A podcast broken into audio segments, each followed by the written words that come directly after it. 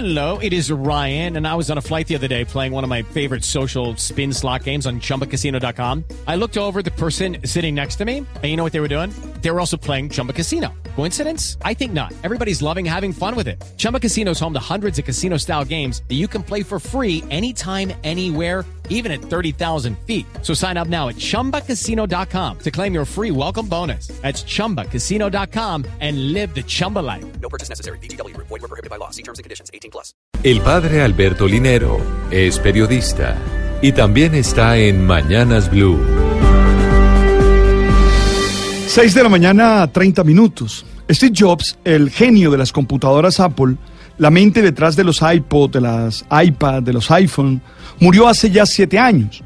Aunque su funeral fue privado, el acto conmemorativo que se realizó en Cupertino es uno de los sucesos con mayor cantidad de espectadores online en el mundo. Su vida, como sus invenciones, han sido un objeto de culto entre fanáticos de una marca que tal vez como nunca antes en la historia ha convertido el consumo de sus productos en toda una cultura con muchos componentes que algunas veces parecen hasta religiosos. Steve Jobs sin duda marcó un legado difícil de superar en la manera como los seres humanos interactúan con la información y expresan sus preferencias de consumo. Muchas cosas, sin embargo, resultan un poco desconcertantes cuando nos acercamos a los detalles de su vida, más allá de las computadoras. Pero quizás el aspecto que más controversia causa sigue siendo su relación con su hija Lisa, que nació en 1978, cuando Jobs tenía 23 años. Ella acaba de publicar un libro de memorias y anécdotas de vida llamado Small Fry, que significa niña insignificante.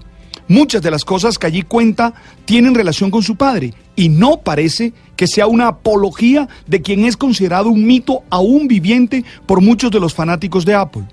En alguna de sus anécdotas, que recientemente ha sido publicada como fragmento de su libro por la revista Vanity Fair, cuenta que se había extendido el rumor de que Jobs compraba un nuevo auto Porsche cada vez que el anterior sufrió un rayón.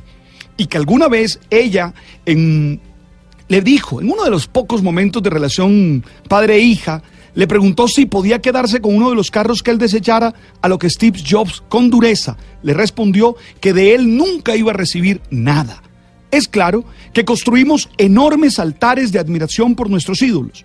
Es natural que no los veamos como personas comunes y corrientes y que estemos dispuestos a hacer a un lado sus defectos y sus incoherencias cuando les admiramos en demasía. Pero la pregunta que nos debe caber es si estamos preparados para cuando esas figuras que nosotros mismos convertimos en personajes por encima de la realidad vuelven a aparecer comunes y corrientes, simples y equivocados, geniales, pero reprochables en lo más evidente de su humanidad. Hey, ¿somos conscientes de nuestras idealizaciones? ¿Estamos preparados para la caída de nuestros ídolos? Radio.